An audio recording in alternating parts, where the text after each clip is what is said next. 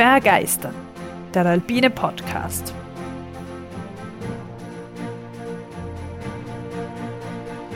Wir tauchen ein in die Faszination der Berge und der Natur. Wir stellen euch die großen Abenteurer und Grenzgängerinnen vor. Wir bringen denkwürdige Momente und kulturgeschichtliche Hintergründe in euer Ohr. Wir wollen euch begeistern. Herzlich willkommen, liebe Barbara, herzlich willkommen, liebe Zuhörerinnen und Zuhörer, zu einer weiteren Folge Begeistern. Hallo. Zur letzten Folge, Barbara, zur Folge über, die, über den Wettlauf zur Erstbesteigung der Bischofsmütze, haben wir vom Walter einen Kommentar auf Facebook bekommen. Also vielen Dank dafür. Und er äh, weist uns darauf hin, dass es ein Stanzel gibt, also ein humoristisches Volkslied über diesen Wettstreit zwischen Deutschen und Italienern. Und das ist auch im Buch, das du schon erwähnt hast, im Banne der Dachstein Südwand erwähnt. Also Dankeschön, Walter, für deinen Hinweis und deine Ergänzung. Ja, Folge 19. Ich freue mich echt, dass wieder viele dabei sind, hoffentlich. Natürlich, weil heute wissen wir schon ausnahmsweise, worum es geht. Und die Spannung wächst schon seit uh, vier Wochen. Barbara, wir machen ja jetzt Teil 2. Teil 2 wovon? Wir haben vor zwei Folgen Grönland durchquert. Genau. Aber vorher möchte ich nur kurz erwähnen, dass Michael uns darauf hingewiesen hat, dass es in Graz das Wegener Center für Klima und globalen Wandel gibt. Und wir haben ja kurz äh, über Alfred Wegener in der letzten Grönland-Folge gesprochen, der ja auch mehrmals in Grönland an Expeditionen teilgenommen hat. Also danke, Michael, noch für diese Ergänzung. Wir haben gehört, Grönland besteht aus 80 Prozent oder ist mit 80 Prozent Eis bedeckt. Wahnsinn. Und die haben wir die, die 80 Prozent einmal letztens zu 100 Prozent fast abgedeckt. wir werden uns heute der eisfreien Fläche in Grönland widmen. Und diese eisfreie Fläche in Grönland, der hat immerhin eine Größe von Schweden. Es ist echt so viel Land dort, das glaubt man nicht, ha? Wahnsinn. Es schaut nicht nur auf der Karte groß aus, natürlich auch wenn es da der Wind verzerrt ist. Ja, eben, weil im Norden wirkt schon alles immer größer, aber ja. Die eisfreie Fläche gibt im Sommer eben genügend Raum für Abenteuer ohne Ski und natürlich auch Lebensraum für Menschen. Und wir werden uns heute mit der Besiedlungsgeschichte Grönlands beschäftigen. Kurz ein bisschen auf die Sprache. Ula, kulturgeschichtliche ja, Hintergründe. kurz uns auch mit der Sprache beschäftigen und dann natürlich von unseren Erlebnissen aus zwei Wochen in Grönland ein bisschen berichten. An welche Farbe denkst du oder welche Farbe kommt dir in den Sinn, wenn du an eisfrei denkst? Ja, grün. Ja, und auf Dänisch bedeutet grön übersetzt grün und auch in Englisch heißt es ja Greenland, also Grünland. Ja. Jetzt ist natürlich die Frage, woher stammt dieser Name, wenn das Land doch jetzt so wie wir es irgendwie als, als Mitteleuropäer im Kopf haben, eigentlich gar nicht so grün ist.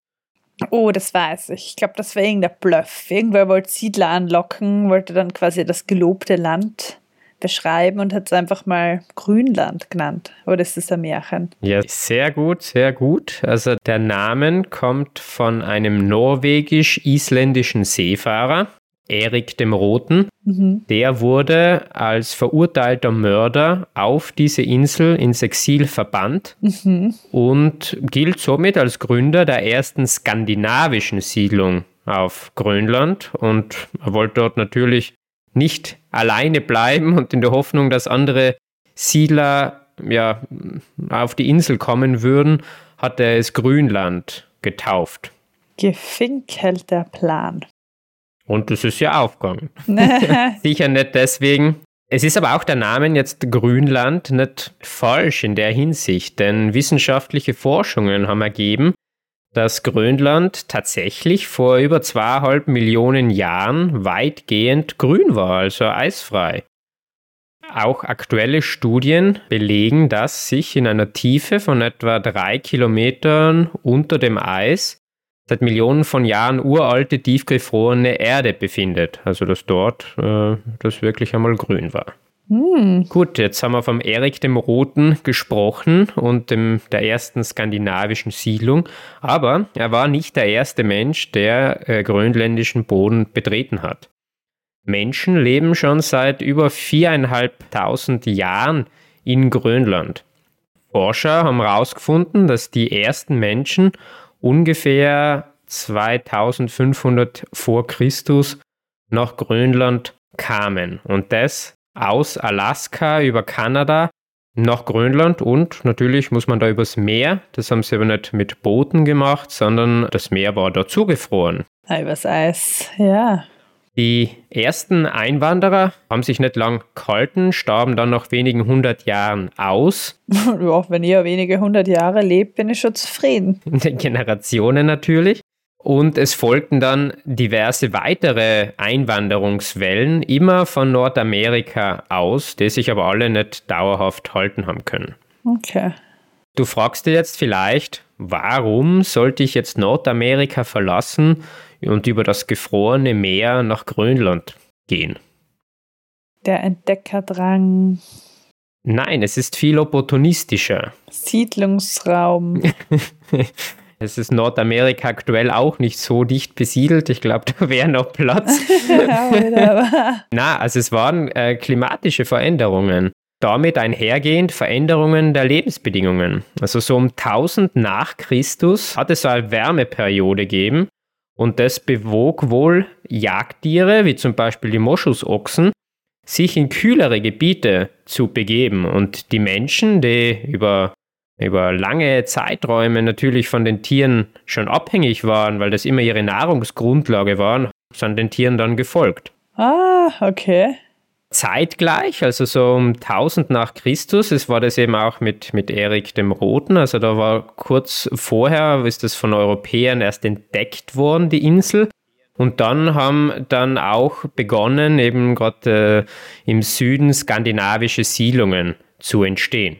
Aha. Also wir haben jetzt da 1000 nach Christus, die Welle wieder von, von Nordamerika rüber, aber dann eben auch von äh, Europa ausgehend. Mhm, beiden Seiten, okay. Die klimatischen Bedingungen haben sich dann wieder geändert, so bei der sogenannten kleinen Eiszeit, ungefähr ab 1550, sind dann wieder viele Menschen abgewandert. Eigentlich schon so ab 1000 war dann Grönland schon durchgängig äh, bewohnt. Okay, aber die Skandinavier sind doch auch wieder weg, oder? Also die heutigen Grönländer stammen eben nicht von den Skandinaviern dort ab, sondern eben von den äh, nordamerikanischen Einwanderungswellen. Und sie nennen sich heute Inuit Grönländer Aha. und stammen hauptsächlich von einer Welle im 13. Jahrhundert ab, hat man herausgefunden. Das heißt, die meisten Inuit-Grönländer, die äh, heute auf Grönland leben, seien direkte Nachfahren von dieser Einwanderungswelle Aha. und pflegen auch heute noch deren Traditionen. Mhm. Und das möchte ich jetzt nochmal betonen, sie bezeichnen sich eben als Inuit-Grönländer und nicht als Eskimos. Jetzt war mir das auch nicht ganz klar, was da jetzt der, der Unterschied ist. Und das habe ich nachgeschaut und jetzt versuche ich es kurz zu erklären. Eskimo ist eine Fremdbezeichnung, das heißt, die wurde nicht vom Volk selbst gewählt und bezeichnet indigene Völker im nördlichen Polargebiet vom heutigen Sibirien über Alaska, Kanada bis nach Grönland. Also ein sehr großer Bereich. Mhm. Und die Bedeutung von Eskimo ist unsicher. Lange Zeit glaubte man, es bedeute Rohfleischesser, weswegen die heutigen Inuit dies als abwertend empfinden. Aha, aber man weiß gar nicht, ob es das wirklich heißt. es gibt verschiedene Thesen dort. Also es ist lange Zeit so als ja, die These gegolten, aber das habe ich gelesen, ist mittlerweile wieder äh, ein bisschen widerlegt. Das heißt, da gibt es verschiedene Thesen. Aha. Also wenn niemand weiß, was es heißt, kann es doch auch einfach irgendwas ganz Nettes heißen. Als Inuit bezeichnen sich jetzt dann nur diejenigen Menschen, die im arktischen Zentral- und Nordostkanada sowie in Grönland leben.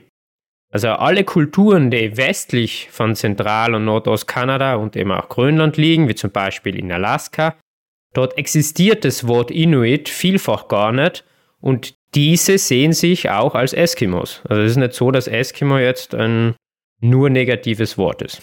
Ah ja. Der korrekte Name für das heutige Volk in Grönland lautet also Inuit oder, wie sie sich selbst auch nennen, Kalalit, was in der Muttersprache der Inuit, dem Kalalisut, ganz einfach Grönländer bedeutet. Pragmatisch. Deswegen heißt ja Grönland auch in ihrer Landessprache Kalalit Nunat, so wie auch der Titel dieser Folge und unserer ersten Folge über Grönland, was dann übersetzt ganz einfach Land der Kalalit bedeutet, also Land der Grönländer. Mhm. Heute sind 88 Prozent der grönländischen Bevölkerung Inuit oder gemischter Herkunft, das heißt Dänisch und Inuit. Ach doch, so viel, ja Wahnsinn, okay. Ja. Mhm. Und die restlichen 12 Prozent sind europäischer Abstammung, also rein europäischer Abstammung, in erster Linie dort wieder dänischer Abstammung. Ja.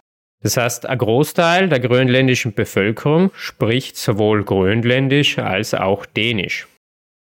Mhm. Beide Sprachen sind heute Amtssprachen, welche in der Schule zusammen mit Englisch unterrichtet wird. Die Sprache Grönländisch ist sehr eng verwandt mit den kanadischen Inuit-Sprachen, was sich eben auch durch die Einwanderungen von dort gut erklären lässt. Weil wir jetzt über Grönländisch reden, du kennst sicher ein paar Wörter, die wir sogar im Deutschen verwenden, oder? Anorak. Ja, der Anorak ursprünglich aus Robbenfell gefertigt, bedeutet wohl ganz einfach nur Kleidungsstück. also das, der Inbegriff von Kleidungsstück in Grönland, okay, ja, klar, genau. braucht man wahrscheinlich fast immer. Und eben auch die Wörter Kajak. Kajak, ja, Tobi, das hätte ich eh gewusst. Und eines haben wir noch, oder? Uh, wirklich, ein so ein typisches. Die Behausung im Schnee. Ah, Iglu. Ja, und das Iglu sind äh, grönländische Wörter, die direkt in andere Sprachen übernommen wurden, auch bei uns im Deutschen. Das ist doch cool, finde ich, dass es da so ein paar Sprachüberbleibsel gibt. Ja, wo man oft meint, okay, das ist so isoliert, mhm. aber so ein paar Wörter haben es geschafft. cool. Generell finde ich die, die grönländische Sprache sehr interessant, weil es einfach so entfernt ist von den Sprachen, die, die wir so kennen. Und eine Eigenheit, die mir so aufgefallen ist, ist, es ist gespickt mit ganz vielen Qs. Also ja, den Buchstaben Q habe ich noch nie so oft vorher irgendwo im Einsatz gesehen. Mhm. Das Sprachbild ist ziemlich lustig. Man sieht immer Qs und As. Kommt mir vor, rein so von, wie es ausschaut. ja, das stimmt. Und ich habe dann noch kurz ein bisschen äh, mich informiert, also die, wie die Sprache mm, ja so ganz prinzipiell funktioniert. Also es gibt sehr viele zusammengesetzte Wörter, die oft dem Prinzip folgen. Also ich habe ein Hauptwort, dann eventuell eine Farbe, die das Wort beschreibt und dann, was man damit machen kann. Aha. Kleines Beispiel ist zum Beispiel Naziat, und das bedeutet etwas, worauf man lange warten muss, bis es gewachsen ist. Und bedeutet dann Kartoffel. okay, ach lustig. Also es ist eine sehr deskriptive Sprache. Vorher habe ich gesagt, dass Dänisch auch als Amtssprache gesprochen wird. Jetzt ist natürlich die Frage, wie kommt's? Wir haben ja jetzt nur von Siedlungswellen aus dem Westen und Erik dem Roten gesprochen. Wie kommt es jetzt zu Dänemark? Oder was hat Dänemark da für einen Einfluss? Grönland wurde ab dem 16. Jahrhundert interessant für europäische Walfänger und deswegen ist dann dort der Kolonialismus eingesetzt. Besonders England, die Niederlande, Norwegen und eben Dänemark gerieten immer wieder wegen Interessenskonflikten in Grönland aneinander. Erst 1814 fiel Grönland dann im Zuge des Kieler Friedensvertrags an Dänemark. Okay. Also relativ spät. Der Zweite Weltkrieg dann betraf auch Grönland, da es durch die deutsche Besetzung Dänemarks von diesem ja, Mutterland dann abgeschnitten wurde.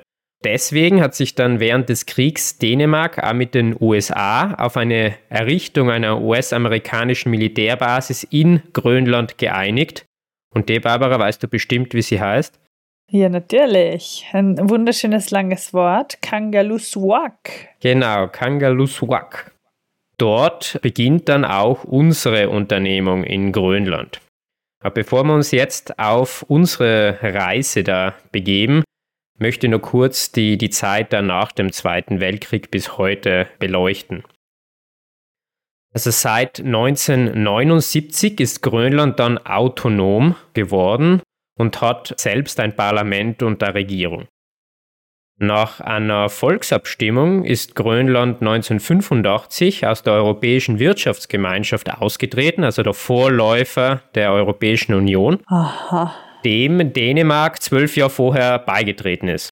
Der Hauptgrund waren Walfang. Genau, waren Probleme in der Fischerei, der auch heute noch der größte Wirtschaftszweig Grönlands ist. Landwirtschaft ist nur vereinzelt im Süden möglich. Dort werden zum Beispiel ein paar Schafe gezüchtet und ganz vereinzelt ein bisschen Gemüse angebaut. Im sehr harschen Osten Grönlands, also da haben wir eh letztens schon drüber gesprochen, dass es im Osten klimatisch härter zugeht, kälter ist als im Westen, ist eigentlich der Tourismus der einzige Wirtschaftszweig. Seit dem Austritt hat Grönland auch eine eigene Flagge. Also ist auch noch sehr jung und ich versuche sie kurz zu beschreiben. Also es sind zwei waagrechte, gleichbreite Streifen in dem der obere weiß und das der untere rot ist. Und dann gibt es in den Streifen ist ein runder Kreis, der ein bisschen leicht nach links verschoben ist. Und in denen sind die Farben gespiegelt. Also der obere Halbkreis ist rot und der untere ist weiß. Warum ist das jetzt genau so? Die Flagge ist schon sehr, sehr eigen. Hübsch. Dann finde sie hübsch. Der weiße Streifen soll die Gletscher repräsentieren, der rote Streifen den Ozean, der rote Halbkreis die Fjorde und der weiße Halbkreis die Eisberge und das Backeis. Aha, denke ich immer beim roten Halbkreis dran. die Flagge soll einerseits die tiefe Verbundenheit mit Dänemark symbolisieren, deswegen die rote Farbe, aber auch andererseits die Eigenständigkeit gegenüber Dänemark und deswegen fehlt das skandinavische Kreuz in der Flagge. Skandinavische Länder haben ja das nach links verrückte Kreuz in ihren Flaggen, welches zum Beispiel in Island, Norwegen, Schweden, Finnland und eben auch Dänemark vorkommt. Ja, aber haben wir nicht gehört in einer der Norwegen-Folgen, dass Finnland gar nicht zu Skandinavien gehört, streng genommen? Zu den nordischen Ländern ja, aber nicht zur skandinavischen Halbinsel? ja, ich habe zugehört. Das stimmt, das ist ein guter Punkt. Aber ist okay. Ich weiß ja nicht, wie wir das Problem jetzt lösen. Das skandinavische Kreuz ist in der finnländischen Flagge, also ich weiß nicht wieso. naja, egal. Heute jedenfalls wird das Kreuz als Ausdruck für die nordische Wertegemeinschaft gesehen. Ah ja, ja, okay. Gut, dann 2009 wurde die Selbstverwaltung eingeführt, also die Autonomie noch weiter verstärkt. Heute ist Grönland damit Bestandteil des Königreichs Dänemark. Aha. Und was ich jetzt nicht gewusst habe, ebenso wie, das, wie die autonomen Färöerinseln. Ah ja, ja, okay. Weil wir vorher gesagt haben, die Sprachen, die ähm, dort unterrichtet werden, also es ist auch mittlerweile so, dass man in Grönland studieren kann. Also wer äh, studieren möchte, kann dies in der Hauptstadt Nuuk tun, wo es eine Universität gibt und wo auch alle Ausbildungsberufe erlernt werden können. Also es ist dort schon sehr zentralisiert alles in Nuuk. Mhm. Ein Potenzial, was in Grönland noch nicht wirklich genutzt ist, seien äh, die Bodenschätze. Unter anderem gibt es große Vorräte an Uran, mhm. Kohle, Zink, Blei, Gold und Erdöl. Aha. Ungenutzt ist es hauptsächlich deswegen, da der Abbau und der Transport natürlich dort sehr erschwerlich und sehr teuer ist und noch zu teuer. Aber ungenutzt klingt irgendwie so, als sollte es genutzt werden. Ich meine, vielleicht lässt man die grönländische Natur doch besser in Ruhe. Guter Punkt. Andere Länder sind natürlich schon auf die Ressourcen aufmerksam geworden. Und so hat zum Beispiel Donald Trump Dänemark ein Kaufangebot für Grönland unterbreitet. Und die haben das natürlich abgelehnt. Also Grönland wird einmal vorerst zumindest bei Dänemark bleiben.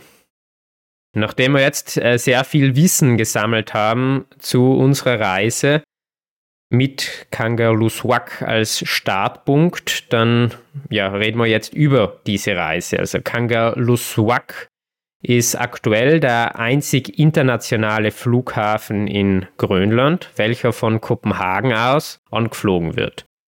Grönland selbst zählt etliche andere Flughäfen, da es keine Siedlung gibt, welche mit einer anderen Siedlung über eine Straße verbunden wäre. Das heißt, Strecken werden entweder durch Luft- und Wasserfahrt überbrückt und dann zusätzlich im Winter durch Schneemobile und Hundeschlitten. Das ist echt so arg. Kangaluswak ist auch der einzige Ort, der nicht direkt an der Küste liegt, sondern durch einen 160 Kilometer langen Fjord mit dem Meer verbunden ist. Geografisch gesehen befinden wir uns im Südwesten der Insel, leicht nördlich des Arctic Circles, der auf 66,57 Grad nördlicher Breite verläuft. Des Polarkreises. Genau. Diesen Fjord sind wir dann auch gleich mit dem Schiff abgefahren, aber nicht ganz freiwillig. Das Wetter in Grönland kann manchmal etwas flugunfreundlich sein. Zu viel Nebel verhindert unseren geplanten Inlandsflug. Glücklicherweise haben wir dann einen netten dänischen Kapitän aufgegabelt. Ja. Nach einer etwa sechsstündigen Bootsfahrt zunächst durch den Fjord und anschließend entlang oder durch ein Minenfeld aus felsigen Inseln die Küste entlang Richtung Norden erreichen wir schließlich Sissimut, die mit ungefähr 5500 Einwohnern zweitgrößte Stadt Grönlands. Ein mega cooler Ort. Kurz außerhalb des Orts schlagen wir dann das erste Mal unser Zelt auf. Unser ja, Haus für die nächsten beinahe zwei Wochen auf dem Weg zurück nach Kangaluswak. Und durch die Nähe zum Arctic Circle, also zum Polarkreis, wird der Weg auch als Arctic Circle Trail bezeichnet oder kurz ACT. Sisimiut selbst hat auch einiges zu bieten, wie wir am nächsten Tag erfahren dürfen. Ja, ich habe gerade Bilder. Ich mache immer nebenher, dass die Stimmung so passt, auf meinem Computer Bilder auf. Jetzt habe ich so von Allgemein Grönland, jetzt schaue ich gerade Sisimiut-Bilder an. Sehr hübsch. Ja, malerisch reihen sich die bunten Häuser aneinander und direkt an der, Ki an der Küste befinden sich unter anderem Überbleibsel der bereits erwähnten ersten menschlichen Einwanderungswellen in Grönland, also so 2500 Jahre vor Christus. Bei entsprechendem Wetter kann man auch auf das Sisimuta Matterhorn steigen, genannt Nassasak. Das hast du jetzt so genannt. Also sehr viele A's und ein Q in dem Namen. Fast 800 Meter hoch und mit unbeschreiblich schönem Blick auf die Stadt, ja. die Küste und das Hinterland. Wahnsinn, ja. Ein Fjord weiter südlich oder noch weiter südlich die hohen Berge. Das ist echt mega. Spätestens jetzt im Sonnenschein am Nassasak haben wir den vernebelten Start vergessen. Vorher, wenn du dich erinnerst, Barbara, durchquert man die etwas skurrile Hundestadt. ja, ja. Denn die vielen Schlittenhunde müssen wegen dem Lärm außerhalb der Stadt wohnen, wo sie dann von ihren Besitzern mit ja, Fisch- und Jagdresten gefüttert werden. Also die Geruchsentwicklung ist, kann man sich auch vorstellen, sehr interessant. Und der Lärmpegel sowieso. Vor allem, wenn man dann durchgeht und die Hunde rauskriegen, dass man nichts zum Essen dabei hat. ja. Oder schon dabei hat, aber nicht mit ihnen teilen möchte. Ich habe von der Ferne gedacht, das ist irgendwie ein Kindergarten oder so, einfach vom Lärm, aber. ja, noch mehr grönländische Fischereikultur erleben wir dann am nächsten Tag. Zusammen mit unseren schweren Rucksäcken machen wir uns auf die Reise nach Asakutak. Aber die Jagdkultur haben wir doch zuerst auch gesehen, wie der Typ im Hafen einfach mal äh, nicht, zehn Rentiere nacheinander aus dem Boot geschultert hat und in sein Auto verladen. Das stimmt, ja, da haben wir gleich hautnah miterlebt, woher das Fleisch kommt. Aber ja, also Jagd und Fischerei. Zwei sehr wichtige Aktivitäten, offenbar. Asakutak, ein kleines verlassenes Fischerdorf, ungefähr ein Tagesmarsch von Sisimiut entfernt. Der Weg dorthin war wegen dem Gewicht unseres Rucksacks besonders ja. herausfordernd, denn der beinhaltet neben warmer und regenfester Kleidung, Schlafsack, Matte, Zelt und Kocher auch die gesamte Nahrung für, ja, für unsere beinahe zwei Wochen. Ja, zwei Downern. das Gute, es kann jetzt nur mal leichter werden.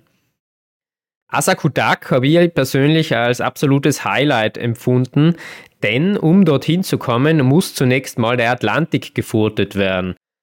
Zum Glück ist er dort aber nur 10 Meter breit. also es liegt so äh, auf, einer, auf einer kleinen Insel, eigentlich so, man geht über zwei kleine Inseln dorthin. Also immerhin muss man dort äh, schon mal die Schuhe und Hose ausziehen. Und auf der Insel selbst dann findet man teilweise zusammengestürzte Gebäude und ungefähr zwei bis drei Häuser werden wohl noch touristisch genutzt, also die sind noch intakt. Es gibt dort auch einen kleinen Friedhof und übernachten kann man überall, zum Beispiel auf der gemütlichen Wiese direkt am Dorfplatz. Ich weiß nicht, ob das wirklich so touristisch genutzt ist, Tobi. Ich glaube, dass das die Leute auch selber noch nutzen. Ich glaube, man meint immer als sehr touristisch. In Wirklichkeit ist es in Grönland dann, ja, kommt halt doch einfach irgendwer, der da halt wohnt oder fischt oder. Am nächsten Morgen sorgen wir uns schon wieder auf die kalte Furt. Aber dort ankommen können wir Schuhe und Hose anbehalten, denn die Gezeiten sind auf unserer Seite. Und dank der Ebbe können wir einfach über, über festen Boden wieder auf die andere Seite gelangen. Bis zur Siedlung hat es ja jetzt einen Weg gegeben. Nun aber müssen wir uns weglos über einen nahegelegenen Pass ähm, unseren Weg ja, suchen in das nördliche Tal. Dort treffen wir dann auf den Weg des Arctic Circle Trails, der nicht am Fischerdorf vorbeiführt. Also wer einen Tag extra einplanen oder einen Tag übrig hat, sollte das unbedingt einplanen und das Dorf besichtigen. Mhm. Das klingt jetzt so unspektakulär, dabei war diese Bassüberquerung ja das Ultra-Abenteuer mit Nebel und riesigen Seen, die auf keiner Karte verzeichnet sind. Ja, generell eine Eigenschaft von Grönland, dass, dass es, selbst wenn man auf die Karte schaut, denkt man, es gibt sehr viele Seen, aber es gibt noch viel mehr Seen. Also sehr große Seen sind überhaupt nicht eingezeichnet. Dort am Weg treffen wir dann auch die ersten Menschen. Alle nicht besonders glücklich, denn laut ihren Erzählungen gab es wohl im Inland seit zehn Tagen schlechtes Wetter und kaum Aussicht. Mit Müllsäcken an den Schuhen haben sie sich wohl den Weg durch besonders matschige Gebiete gebahnt. Und uns schwant schon Übles, denn. Schwant. denn wir sind mit unseren knöchelhohen Schuhen vergleichsweise leicht bewaffnet. Aber Glückspilze wie wir sind, so viel möchte jetzt schon verraten, werden wir bis zu unserem letzten Tag am Weg keinen Regen haben. Ganz im Gegenteil, drei strahlend blaue Tage liegen vor uns. Wohl zu wenig eingeschüchtert von den Erzählungen beschließen wir dann die südliche Variante zu gehen. Was wir wussten, sie wird weniger begangen. Was wir nicht wussten, es gibt keinen Weg. und keine Menschen. Aber das war doch cool. Aber dank GPS kämpfen wir uns einen Tag durch das Gelände und entdecken am späten Nachmittag einen großen Steinmann mit roter Markierung. Und bald noch ein. Unser Glück kaum fassend schwören wir uns, diese Steinmänner nie wieder aus den Augen zu lassen. Die Südvariante ist anscheinend zwar markiert, aber das sehr dürftig. Also selbst bei guter Sicht, wie wir es gehabt haben, bedarf es Adleraugen und doch ab und an äh, GPS. Dafür hat sich die Südvariante voll ausgezahlt. Also um jetzt fair zu sein, wir wissen nicht, wie es im Norden gewesen wäre, aber besser als die drei Tage, die wir da auf der Südvariante gehabt haben, kann es dort auch nicht gewesen sein. Ah, schwierig. Sehr abwechslungsreiche Landschaft, tolle Ausblicke, wie du schon vorher erwähnt hast, komplette Einsamkeit, mhm. Schwarzbären bzw. Heidelbeeren in Hülle und Fülle. Ja. Nicht selten haben uns die Rentiere beobachtet, wie wir auf allen Vieren die Schwarzbärfelder beweidet haben. ja, ja, es ist oft schwierig, dann voranzukommen, gell? Und im weglosen Gelände hat man dann oft doch lang länger als man denkt zu tun, um das Tagespensum zu erreichen, was man sich vorgenommen hat. Ja. Und dann ist immer so, ha, runterbücken mit dem schweren Rucksack oder nicht.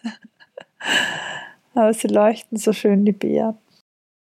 Nach drei Tagen auf der Südroute mündet man dann schließlich wieder auf den gut sichtbaren und ausgetreteten Weg des Arctic Circle Trails. Gleich darauf gilt es dann ein großes, weites Sumpfgebiet zu durchqueren, welches sich am Abfluss des großen Sees Tassersuak befindet und in welchen der Weg ja schon weise gewählt werden sollte. Also kann mir vorstellen, gerade bei längeren Regenphasen dürfte das durchaus für nasse Schuhe sorgen. Mhm. Einmal ziehen wir uns auch die Schuhe aus und wandern fünf Minuten barfuß zwar etwas zeitaufwendig, aber eine gute Methode, um die Schuhe trocken zu halten. Einmal haben wir das nicht öfters gemacht. In dem Sumpf einmal, ah, sonst ja. glaube ich zwei öfters, oder dreimal. Ja. Beinahe am Ende des Sumpfes gilt es dann, den Fluss, also den Abfluss von dem See, zu queren, wobei dann ein gespanntes Seil dort äh, schon angebracht ist, das auch durchaus hilfreich ist, um ja nicht das Gleichgewicht im Fluss zu verlieren, der doch sehr tief ist. Also das Wasser reicht mehr oder weniger bis zur Hüfte. Ja, das war schon spannend. Und zwei Tage davor haben alle Leute, denen begegnet ist, schon von diesem River Crossing geredet, weil dort waren wir jetzt wieder auf der Strecke, wo aber Leute unterwegs waren. Das ist wohl das Gespräch und der Sorgenpunkt. Und äh, nachher sind wir auch immer darauf angesprochen worden, wie schlimm denn der River Crossing ja, ja. wirklich ist. ja. Ein besonderer Tag erwartet uns dann noch am Amitsorswak-See, ein ungefähr 25 Kilometer langer See, welchen man mit bereitgestellten Kanus durchqueren kann. Also, wo gibt es denn sowas, dass man echt einfach zum See gehen kann, dort Kanus an der Küste sind, man sich reinsetzt und einmal den ganzen Tag paddelt. Ja, das war ultra cool. ja, also echt eine mega coole Tagesetappe und bei uns eben auch, äh, zumindest teilweise mit gutem Wetter. Der letzte Kilometer oder die letzten Kilometer eigentlich waren ziemlich windig und nicht nur einmal mussten wir dann mit aller Kraft uns gegen die Wellen stemmen, damit sie äh, nicht unser Boot da umlucken, ja. umkippen. Schon abenteuerlich, ja, auf hoher See. Nach dem See ist man in einer weiteren Etappe dann schon beinahe wieder in der Zivilisation, kurz vor Kangaluswak. Da erreicht uns dann auch der viel befürchtete Regen, aber nach ja, zehn Tagen ohne und mehr oder weniger nur schönem Wetter ist es auch ganz schön einmal so das regnerische Grönland kennenzulernen. da wir noch einen Tag übrig haben, also äh, einen Tag Zeit haben, bevor unser Flug dann wieder zurückführt, besuchen wir den legendären Eisschild. In dem haben wir ja letzte Folge genügend drüber gesprochen. Und wir machen das durch eine Fahrt über die längste Straße in Grönland. Die nicht asphaltierte 40 Kilometer lange Straße wurde ursprünglich vom Automobilhersteller VW erbaut, um Autos am Eis zu testen, aber wurde nur wenige Jahre nach Inbetriebnahme wieder aufgelassen. Am Weg dorthin passiert man einige Skurrilitäten. Zum Beispiel einen 18-Loch-Golfplatz. Oder eine kleine Sandwüste, die per Definition tatsächlich eine Wüste ist, da dort im Jahr weniger als 120 mm Niederschlag fällt. Ich glaube, dieser Golfplatz war eben von den Amerikanern, die da ihre Airbase hatten, weil, naja, um sich zu unterhalten. Dass sie was zum Tun haben. Ja, klar. Cool. Man sieht aber auch einen kleinen Wald. Die einzigen Bäume dort in der Gegend. Sie wachsen sehr, sehr langsam, aber der Klimawandel könnte da durchaus dazu führen, dass man bald mehr Wald in Grönland sieht. Aber die haben sie auch extra aus irgendwelchen anderen nordischen Gebieten hergebracht. Ja, ja. Man passiert auch den Beer Lake, äh, genannt nach dem ersten Rastpunkt der Amerikaner am Weg zum Eisschild. weißt du, warum der Beer Lake heißt? Wahrscheinlich, weil es da das erste Bier gab. Ah na, weil man da das Bier vielleicht drinnen kühlen hat können, gell? Ja, den See haben sie genutzt, um das Bier für den Rückweg dort einzukühlen. Wir passieren auch einen See, in welchem das Triopstier lebt. Ein kleiner Urzeitkrebs, welcher als älteste bekannte Tierart der Welt gilt. Das ist spannend. Das sind doch diese Dinge, die man so kaufen kann, oder? Und dann als so eine Art Saurier zu Hause ausbrüten kann, oder? Glaube ich. Kann ich nachlesen. Ja, 18,99 Euro. Dann kannst du sie dir ausbrüten daheim. Du hast doch bald Geburtstag, Tobias. Hm.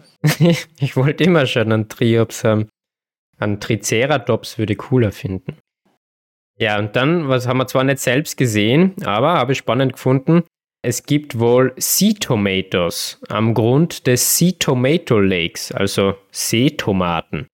Und ich habe dann kurz gelesen, was das ist. Also, das sind wohl nicht wirklich Tomaten, aha, sondern äh, große Massen von Cyanobakterien, die so kugelförmige, galertartige Kolonien bilden und durch ihre Form so ein bisschen an Tomaten erinnern. Aha. Und die Kolonien, also die Bakterienkolonien, sind weltweit sehr selten und obwohl sonst das Wasser aus allen Seen und Flüssen in Grönland getrunken werden kann, sollte Wasser aus diesem See aufgrund von den Bakterien dann nicht getrunken werden. Gut, dass wir da vorher nicht vorbeigewandert sind. also das hätte ich nicht gewusst. Und unseren guten Tomatensalat zubereitet. ja, wer vermutet die Tomaten, ne? Ja, Olivenöl haben wir dabei gehabt, gell? ja. Gut, also das Eisschild haben wir ja letztens schon ziemlich äh, thematisiert, vor allem seine Durchquerung, also auch jetzt dort der Besuch, der touristische Besuch war sehr eindrücklich, auch wenn wir jetzt nicht den ganzen Schild da durchquert haben. Aber eine Kleinigkeit möchte ich da jetzt noch hinzufügen, was ich ja interessant gefunden habe, und zwar was der Unterschied ist zwischen dem Eisschild und dem Gletscher. Also Gletscher ist ja der Begriff, den wir zum Beispiel in die Alpen für für Eis jetzt am Berg verwenden. Und es gibt ja auch in Grönland sehr viele Gletscher, also muss es da irgendwo einen Unterschied geben. Ja. Der Unterschied ist die Fließrichtung des Eises. Also ein Eisschild breitet sich in alle Richtungen gleichermaßen aus. Also kann man sich so vorstellen wie so ein ja, ein bisschen zu flüssig geratener Keksteig jetzt für die Weihnachtszeit. Wenn man den so auf das Backblech legt, dann äh, breitet sich der in alle Richtungen gleichermaßen aus. Wenn jetzt aber dieses Eis auf Täler trifft, dann bewegt sich das Eis in eine bestimmte Richtung. Mhm. Also talauswärts, also Grundvoraussetzung da natürlich ein gewisses Gefälle. Und dann, wenn man eben das, äh, die bestimmte Richtung, die bestimmte Fließrichtung hat, dann spricht man von einem Gletscher. Ah, aha, okay. Also die Fließrichtung macht es aus. Spannend. Das war jetzt so unsere Reise dort, unser Abenteuer dort. Und ich möchte nur ganz kurz für motivierte Zuhörerinnen und Zuhörer ein paar Infos zum Trail zusammenfassen. Mega schön. Also der Arctic Circle Trail kann in beide Richtungen begangen werden. Die allermeisten gehen von Kangaluswak nach Sisimiut, also umgekehrt, wie wir das jetzt gemacht haben. Weil wir tanzen ja wieder mal aus der Reihe. der Vorteil dabei ist, also wenn man das jetzt eben von Kangaluswak ausmacht, dass äh, Sisimiut meiner Meinung nach der wesentlich schönere Ort ist und dass man sowieso, dort ja. einfach mehr geboten kriegt. Also man kann dort besser einige Tage nachher noch anhängen. Ja. Der Nachteil meiner Meinung nach ist, dadurch, dass man ja wieder von Kangaluswak aus zurückfliegen muss, ist man halt dem Wetter dann dort ausgeliefert. Das heißt, wenn an dem Tag die, ja, der Flug nicht geht, weil das Wetter zu schlecht Und das ist, ist nicht unwahrscheinlich. Also da stranden Leute oft tagelang. dann funktioniert der Rückflug von Kangaluswak aus nicht, weil dort fliegen sie eigentlich immer, weil sie dort ein Leitsystem für die Flugzeuge haben. Also dort fliegen sie auch mit großen Maschinen und die können ähm, ja, mehr oder weniger bei jedem Wetter starten und landen. Und bei der Richtung, wenn man von Sissimut losgeht, hat man, falls man gerne so Seebär sein möchte wie wir, hat man ein bisschen eine größere Chance vielleicht auf ein Kanu, weil die meisten Leute ja doch in die andere Richtung gehen. Das stimmt. Und es gibt, ich glaube, ungefähr zehn Kanus an dem See und werden halt immer von der einen Seite zur anderen Seite gebracht, ja. Für den klassischen Arctic Circle Trail, also für die Nordvariante, sollten je nach Wetter ungefähr acht bis zehn Tage eingeplant werden. Der gesamte Weg ist 160 Kilometer lang, also ungefähr 20 Kilometer pro Tag, bei welchem man überraschenderweise gar nicht so wenig Höhenmeter zurücklegt. Also es geht schon dauernd eigentlich auf und ab. Und vor allem sollte man sich nicht denken, es sind eh nur 20 Kilometer, weil wenn es sumpfig ist und man da irgendwie Weg sucht, dann ist man da natürlich viel langsamer, als wenn man auf einem schön ausgetretenen Pfad geht. Gutes Stichwort, denn für die Südroute sollte man mindestens einen Tag extra einplanen, da dort das Vorankommen im weglosen Gelände ja schon viel anstrengender ist. Also ich finde dort sind 15 Kilometer pro Tag schon äh, nicht so ohne. Ja, ja, sucht halt immer und war echt, also vielleicht ist es, wenn ZuhörerInnen da hingehen, irgendwie schon bekannt, aber es war echt oft, dass man sich irgendwo durchs Buschwerk kämpft, aber anscheinend genau am Weg ist, aber ja. Also der Weg ist aber, es ist kein Weg, aber das ist ja das Coole dran. Wer dann noch das Fischerdorf äh, dazu mag, das ich vorher so ähm, schön angepriesen habe, der sollte dann nochmals einen Tag extra einplanen. Also so zwölf Tage, glaube ich, ist ein, ist ein guter Plan. Am klassischen Arctic Circle Trail kann man sich eigentlich nicht verlaufen. Die Wege sind gut sichtbar und ausgeschildert und zusammen mit einer Karte, wenn man ein bisschen einen Plan hat, wo, wo man herkommt und wo man hingeht, sollte es passen. Auf der Südroute sollte man meiner Meinung nach unbedingt der GPS dabei haben. Also gerade wenn da die Sicht ein bisschen schlechter ist, äh, kann man die Steinmänner nicht mehr sehen. Der klassische Arctic Circle Trail kann auch von Hütte zu Hütte gemacht werden, nicht jedoch die Südroute. Also der Weg oben, also der Arctic Circle Trail, ist äh, mit Selbstversorgerhütten mit mindestens sechs Schlafplätzen ausgestattet. Mir persönlich, muss ich sagen, wird es dort in den Hütten nicht gefallen, da es einfach viel, viel, viel schönere Plätze fürs Zelt gibt und davon unendlich viele. Aber man spart sich natürlich die ein bis zwei Kilogramm Zelt, wenn man das jetzt von Hütte zu Hütte macht. Was wir oft gefragt wurden nach unserer, nach unserer Reise jetzt, wie macht ihr das mit dem Essen? Nun, in Grönland geeignetes Essen für die Unternehmung zu besorgen, finde ich schwierig. Also gerade in Kangerlussuaq, wo es außer dem Flughafen nicht so viel gibt, ist Einkaufen schwierig. Ja. Wir haben das so gemacht, dass wir vorher alles äh, zusammengestellt haben. Wir haben dabei gehabt Müsli, Nüsse, Trockenfrüchte, Nudeln, Parmesan, Olivenöl, das klingt jetzt so, ja. Kaffee, Milchpulver, Fertigsuppen, Couscous und ein paar Päckchen Trekkingnahrung, falls es einmal wirklich schlecht werden sollte.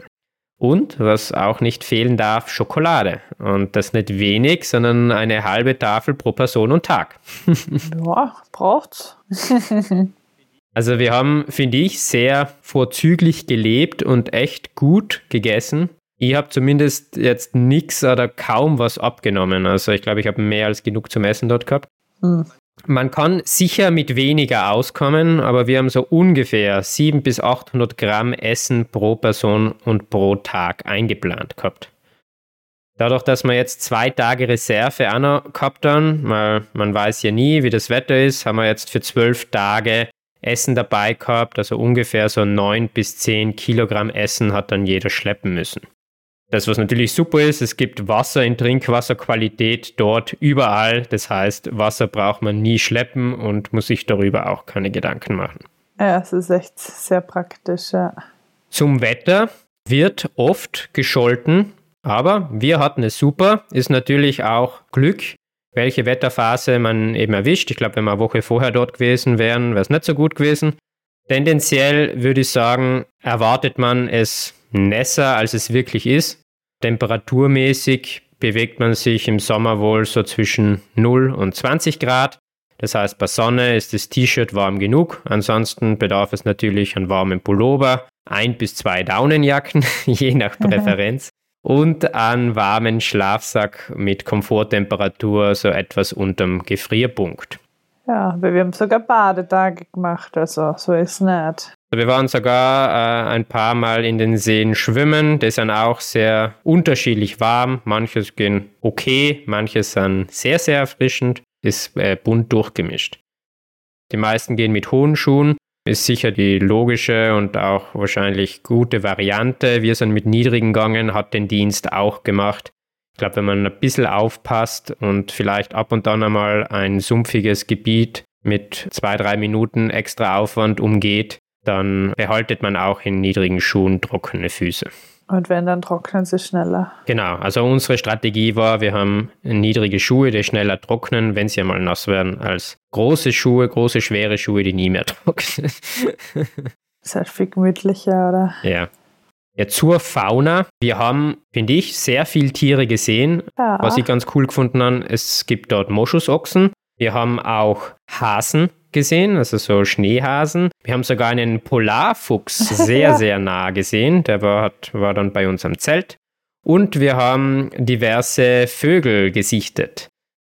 Moschusochsen finde ich eben besonders interessant, denn Sie waren in Grönland nur an der Nordostküste beheimatet, sind dann aber in Westgrönland angesiedelt worden. Und dort, äh, wie wir jetzt schon ein paar Mal gesagt haben, ist es klimatisch ein bisschen günstiger und dort können sie sich auch besser und schneller vermehren. Und das heißt, in, in einigen Jahrzehnten haben sich dort äh, große Populationen Moschusochsen gebildet, die jetzt auch reichlich bejagt werden.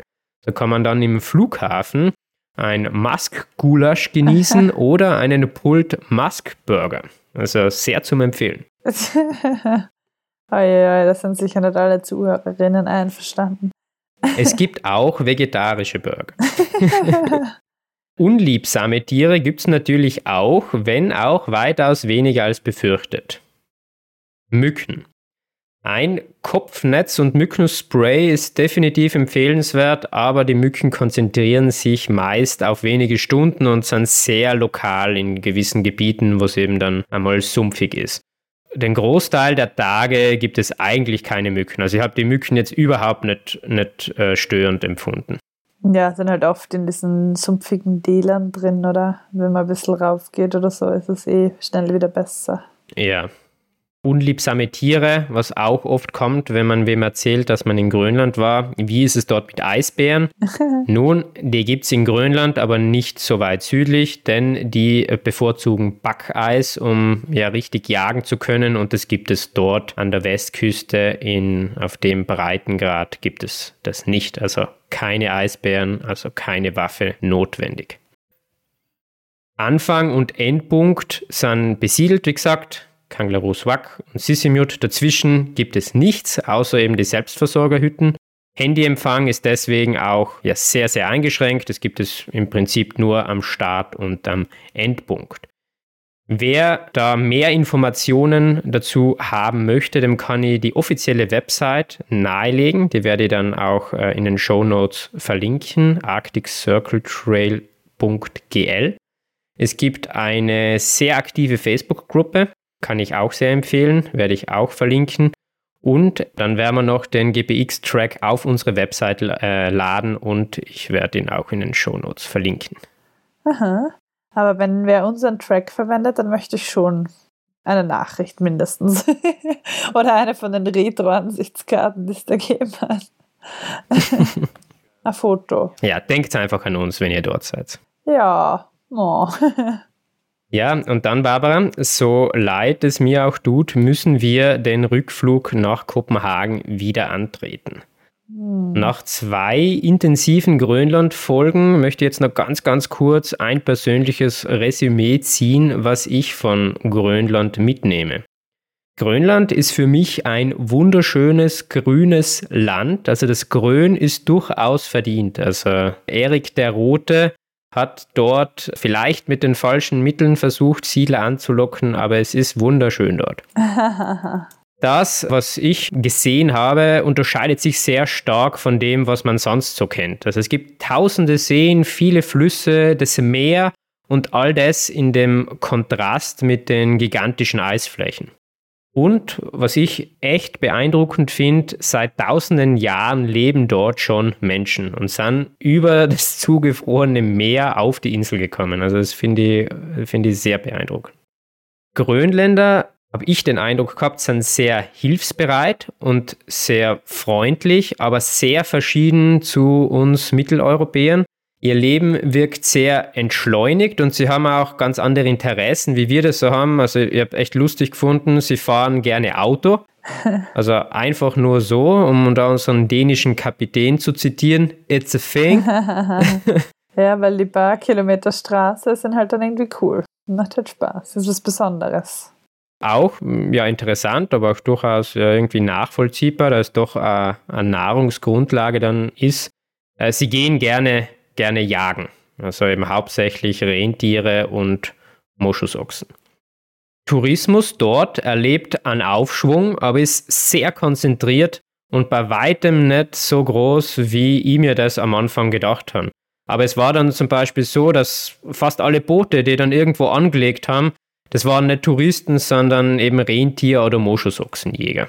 Hm. Und trotzdem selten, vielleicht alle zwei Tage mal oder so. Genau wirklich versprochen, jetzt das letzte Wort. Ich habe es super gefunden dort, dass man mit relativ wenig Aufwand und aus meiner Sicht sehr geringen Gefahren Einsamkeit und Abgeschiedenheit erleben kann. Und für mich war das ein sehr großes Abenteuer, das unglaublich bereichernd war. Ja, für mich auch. Also wunderschöne, wunderschöne Landschaften. Was ich noch dazu sagen kann, ist, ich mag ja gerne Wasser. Irgendwie, wenn man Wasser sieht, und gerade auf der Südroute geht man tagelang ja, sieht man verschiedene Fjorde und echt sehr, sehr grün und blau und bergig. Also viel bergiger, als ich mir das gedacht hätte. Aber Berge heißen ja auch irgendwie dann Aussicht und das ist super, wenn man dann oben steht und wo runterschauen kann. Also ihr habt es jetzt gar nicht im Kopf, aber ich glaube, wir haben echt fast jeden Tag so an die 1000 Höhenmeter gemacht da, gell? Schon, glaube ich ja, ja. Gut, dann, liebe Barbara, liebe Zuhörerinnen, verabschieden wir uns und sagen Bye, also auf Kalali Sud, auf Wiedersehen. Also hoffentlich wirklich auf Wiedersehen, denn bei der nächsten Folge sind wir dann schon bei Folge 20. Da bin ich schon gespannt, was uns die Barbara erzählen wird. Tschüss. Bis zum nächsten Mal. Bis zum nächsten Mal. Ciao. Liebe Zuhörerinnen und Zuhörer, wir bedanken uns ein weiteres Mal für das Interesse wir freuen uns immer über Feedback von euch und auch natürlich, wenn ihr uns auf den diversen Kanälen abonniert. Abonnieren kann man uns eben zum Beispiel auf Spotify oder Apple Podcast oder YouTube. Wer ein öffentliches Feedback geben möchte, der kann dies unter einer Folge auf YouTube tun oder auch auf einem unserer Social Media Kanäle, also entweder auf Facebook oder Instagram. Wer uns eine private Nachricht schreiben möchte, kann dies unter folgender E-Mail-Adresse tun. kontakt@bergeistern.com. Außerdem interessiert uns wie immer, was Bergsteigen für euch ist. Nehmt bitte genau diesen Gedanken auf und schickt die Audiodatei an ich@bergeistern.com. Ab sofort neu. Ihr könnt diesen Gedanken auch als Sprachnachricht via Instagram oder Facebook an uns schicken. Heute haben wir noch einmal einen ganz besonderen Einspieler. Es ist nämlich die Aino, die uns schon das letzte Mal was eingesprochen hat. Vielleicht hat jemand die Sprache erraten. Es war Finnisch. also Grönländisch kennen wir leider niemand, aber Finnisch haben wir uns gedacht, das ist zwar überhaupt nicht damit verwandt, aber für unsere mitteleuropäischen Ohren wahrscheinlich genauso weit weg. Und diesmal wird die eine uns aber selbst ihren vorigen Einspieler auf Deutsch übersetzen. Vielen, vielen Dank, Aino. Und ich bin mir sicher, die wird es auch sehr gut gefallen in Grönland. Danke. Bergsteigen ist für mich die Welt intensiver zu erleben.